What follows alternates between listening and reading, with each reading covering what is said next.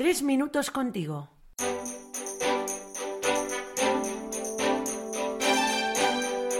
Muy buenas, soy Luis, seminarista, y es una gran alegría compartir tres minutos contigo. Hoy nos acompaña de nuevo Daniel Clemente, que está terminando los estudios teológicos. ¿Cómo estás, Daniel? ¿Te ha costado decidirte a venir? Que va, tenía ganas de volver, lo he visto claro. Pues mira, por ahí va el tema de hoy, tomar decisiones, decidir. ¿Qué significa para ti? Creo que es un acto muy importante, que trae consigo otras muchas cosas, valorar, sopesar, mirar al horizonte y apostar por un camino. ¿Cómo ayuda a reflexionar antes de actuar, ¿verdad? A los que somos un poco impulsivos a veces se nos pasa.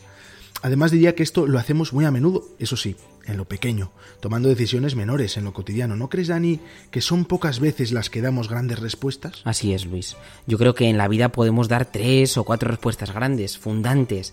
Y es que eh, son muchas, tiro por lo alto. Además, según mi experiencia, fíjate, diría que el decidir en cristiano se llama discernir que en definitiva sería ver la vida como Dios la ve, es una gracia, algo dado. ¿Tú cómo lo ves? Pura gratuidad. Coloquialmente diría que es tarea de dos. No creo que se trate tanto de mirarse al espejo, sino de una conversación abierta, como esta. Leía a Juan Luis Lorda esta mañana sobre la importancia que tiene nuestra libertad en el discernimiento. A la vez, eso sí, que ese conflicto que se genera entre lo que debemos y lo que nos apetece hacer. Él señalaba esta clave, establecer un orden de las preferencias según el amor, siguiendo a San Agustín. Qué bueno. Al final es preguntarse de quién me fío. ¿Me fío más de mí mismo o de aquel que me ha amado con locura? Precisamente se han cumplido 500 años de la conversión de San Ignacio de Loyola, y él dedicó muchos años a este tema, prácticamente toda su vida. El Papa Francisco lo cita y dice que el discernimiento no trata únicamente de razonar el bien, sino que además es un don del Espíritu Santo que tenemos que pedir.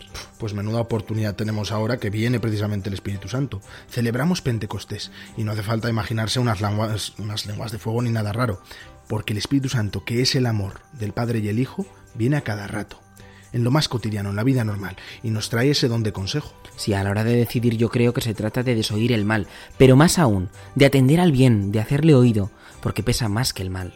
Me viene a la cabeza ahora que dices eso esa frase de San Juan Pablo II, el amor siempre vence, Dios siempre puede más. Pues sí, es elegir una y otra vez a Dios, aunque me caiga, aunque me equivoque, volver a Él. Y eso es lo bonito, porque no es santo el que no cae, sino el que siempre se levanta. Esto lo ve uno pues en el trabajo, en la familia, con cada responsabilidad.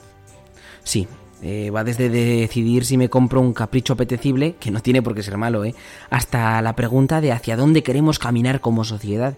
Y además, no se elige entre algo bueno y algo malo, sería obvio. Yo elijo entre algo bueno y algo mejor. Pues con eso nos vamos a quedar, Dani. Desde lo más pequeño hasta lo más grande, decidir siempre con los pies en la tierra y la cabeza en el cielo.